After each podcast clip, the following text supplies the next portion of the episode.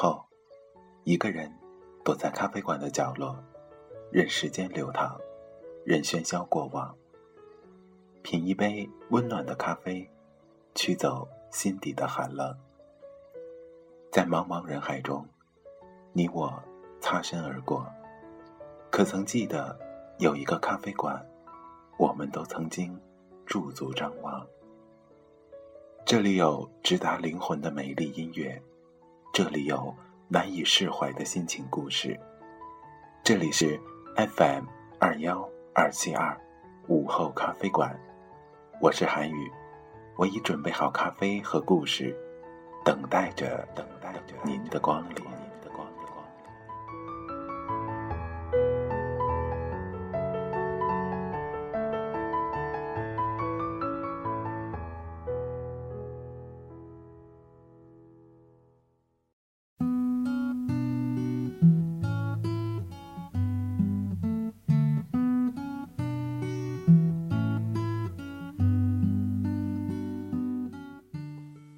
亲爱的听众朋友们，大家晚上好，这里是 FM 二幺二七二午后咖啡馆，我依然是每天晚上都会准时出现在虚拟的电波中，用温暖的声音陪伴着你的主播韩语。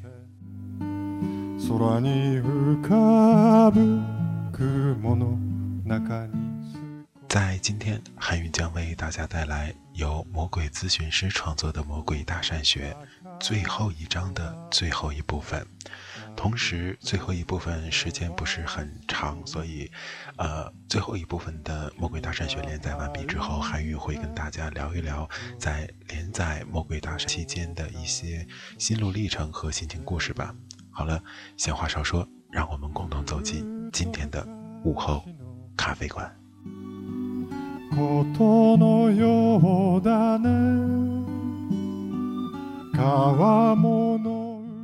四十七，魔鬼搭讪学更新补丁。陆陆续续写了这么多的搭讪心得，随着实践的不断深入，才发现早期的一些理论难免有些偏颇或者笼统之处，在这里做一个小小的总结修正。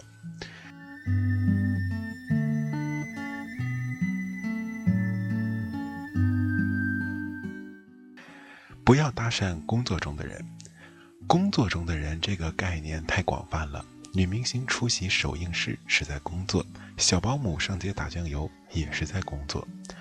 我当初那篇文章是早年间参加手机展会后写的，用一次经历推导出不能搭讪工作中的人，实在是有点片面。现在重新来论述，只要目标不是处于经常被搭讪的工作状态。那么搭讪都是有一定成功率的，比如高级展会上的模特，如果其他观众都只是看，敢看不敢动，那么你上前搭讪就有机会。反之，一个杂货店的售货员天天被小混混骚扰，那么你去搭讪的话，很可能也遭到白眼。当然，这只是因素之一，还有因素之二，就是越漂亮的工作中人越难搭讪。这个顺序大致可以是车模、手机模、游戏模、家用电器模，基本上可以从展示物品的价格来去判断。至于我的那次经历，简直就是各种业内人士围着手机膜交换名片的战场，所以铩羽而归也在所难免。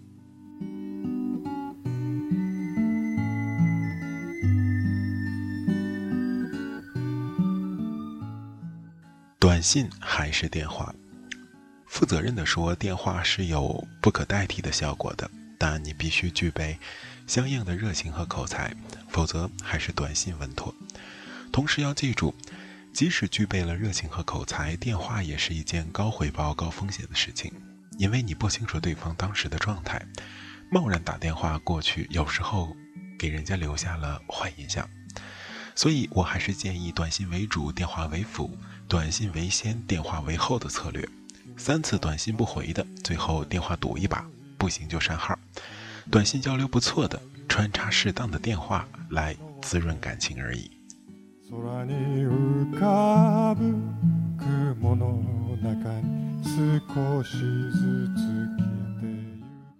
搭讪之后多久开始联系比较合适？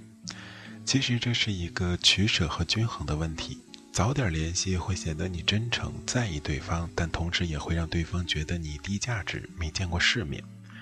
晚点联系，对方会觉得你比较随便，不太在意他，但也会觉得你跟你交往比较轻松，而且会对你产生一定的好奇。从另一个维度上来说，如果搭讪交流的时间较短，那么建议尽早联系；如果搭讪交流的时间够长，则可以考虑晚点联系。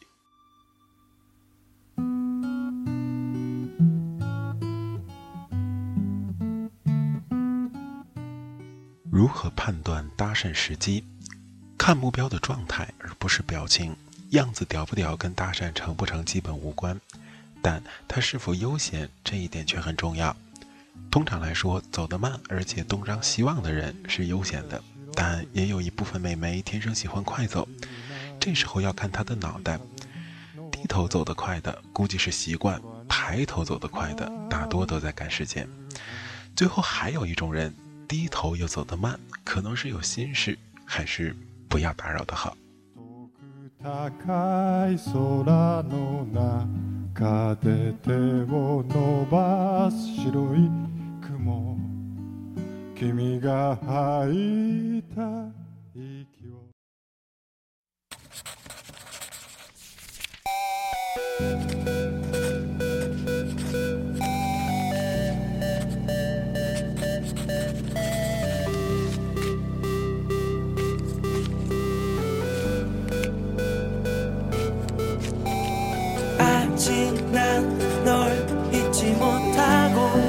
모든 걸 다 믿지 못하고 이렇게 널 보내지 못하고 오늘도 어. 다시 만들어 볼게 우리 이야기. 끝나지 않게 아주 기나긴. 살갗이 파고 스며드는 상실감은 잠시 못 어떻게. 새로서 내려가 시작은 행복하게 웃고 있는 너와 나 네가 날. 떠나지 못하게 배경은 출구가 없는 좁은 방 안에 아무렇지 않게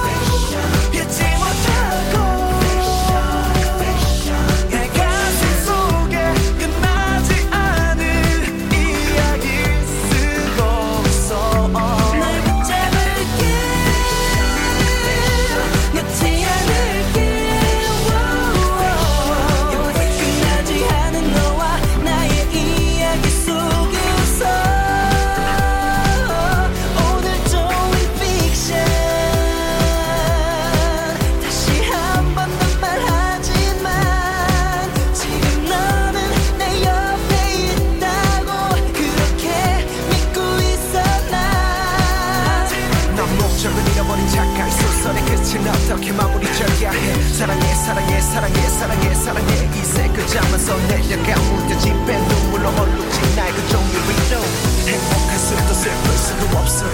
이야기는 지금 난 너무나도 행복한 생각에 이야기를 쓰지만 모든 게 바램일 뿐이라고 여전히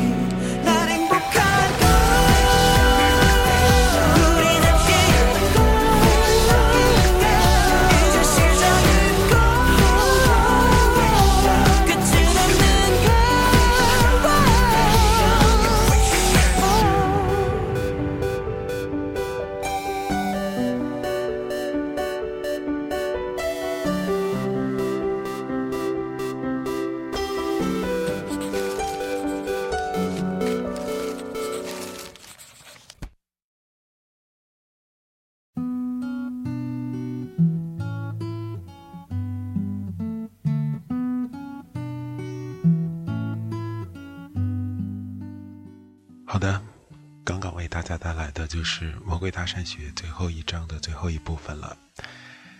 这一本书终于在韩语的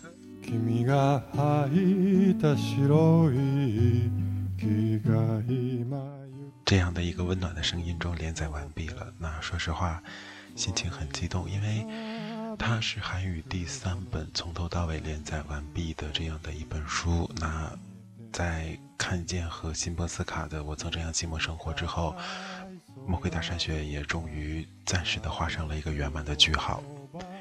那么看看时间，今天的节目还剩很多，所以，呃，接下来时间韩语会跟大家聊聊在连载《魔鬼大山学》期间遇到的一些心情故事和一些，呃，反馈吧。呃，韩语的一位非常要好的朋友，他。在日常生活中是韩语的朋友，然后他也听韩语的电台，呃，听完电台之后，他告诉韩语说，嗯，最开始听你的《魔鬼大山学》觉得有点怪怪的，因为感觉好像是在教男生怎么去骗女生，然后让女生多点心眼儿，怎么防范。但其实听到中后段的时候，呃，渐渐开始觉得好像。不是那样的，就是如果我们用一些《魔鬼大神学》当中的一些技巧跟方式来进行正常的交流，也能获得很好的一个效果。这是他听完韩语连载《魔鬼大神学》的最大的一个收获和感悟吧。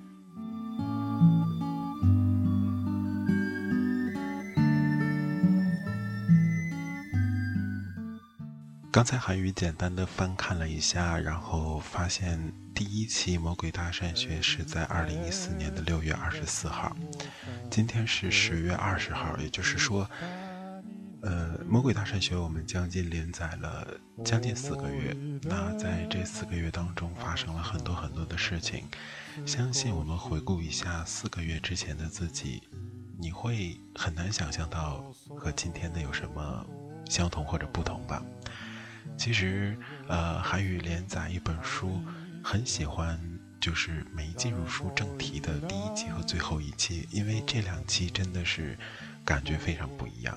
第一期的时候，我跟大家一样，虽然大略上的看完了这本书，但嗯，没办法像这种啊逐字逐句的去领会书中的内容，所以我跟大家的感受是一样的，对这本书依然是一种茫然的态度。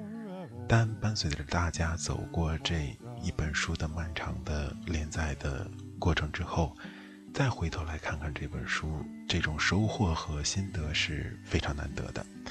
可能就是那样一本书在那里，你读过跟没有读过，你的人生、你的境遇、你的眼界都是完全不同的。至少，我们懂得了如何用跟异性交流，不是吗？那连载完了《魔鬼咨询师的魔鬼大善学》，相信大家对于接下来韩语要选择连载的下一本书会很好奇。那之前在之前的几期节目，韩语也曾经这样的很败人品的卖过官司哈，说不告诉大家下一期是什么，就是下即将连载的书是什么。那呃，如果你听到了这儿，如果你听到了韩语现在说的韩语，依然决定不告诉你，因为。呃，不是韩语坏哈，是因为韩语，呃，在筹备一个比较大的计划。那这个计划可能会整个改变午后咖啡馆目前的这样的一个格局。呃，韩语初步的计划是每天的节目都有不同的主题。那至于是什么呢？那现在不好意思，真的真的不能说。呃，但韩语会保证的是，如果改版，那如果午后咖啡馆进入二点零时代。肯定会是一个惊艳的转身，或者一种惊艳的亮相，呃，可能韩语的风格会改变，可能节目的内容会改变，甚至甚至于说节目的一些呃很很熟悉的东西会改变，包括我们的片花，包括韩语的问候语。等等等等吧。所以韩语还是挺期待的这次改版的。那至于详细的改版的内容以及啊这个流程是什么样的，呃。请大家关注近期的节目吧。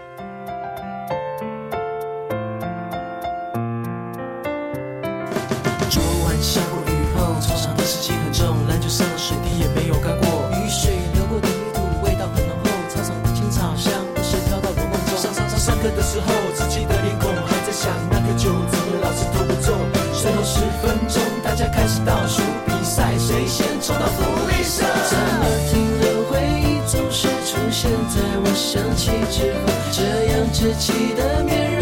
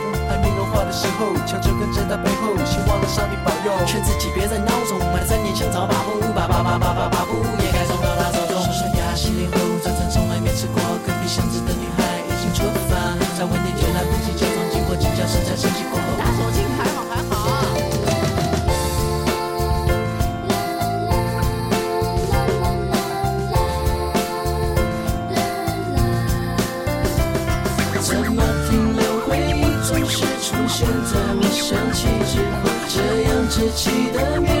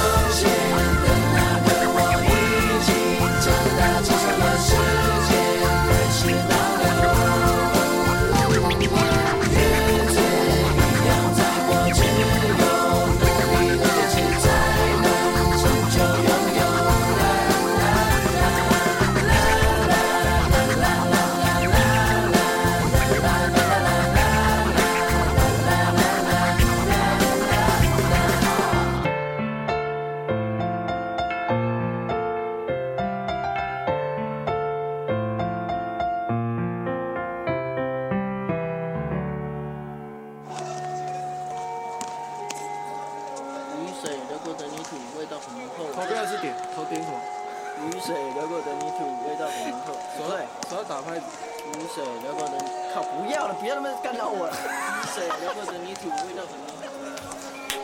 你来，你过来打拍子。我不用打拍子啊！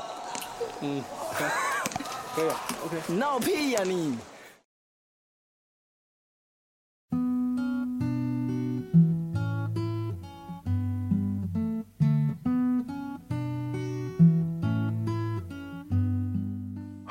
时间，今天的节目马上就要结束了。然后在这儿韩语跟大家说一声晚安，祝你能有一个美好的夜晚。同时，《魔鬼大山学》终于连载完毕了，然后过去的事情就让它过去了。不管《魔鬼大山学》在连载其中韩语啊、经历了什么，包括跟大家共同啊、度过了什么，共同经历了什么吧，都不重要。重要的是。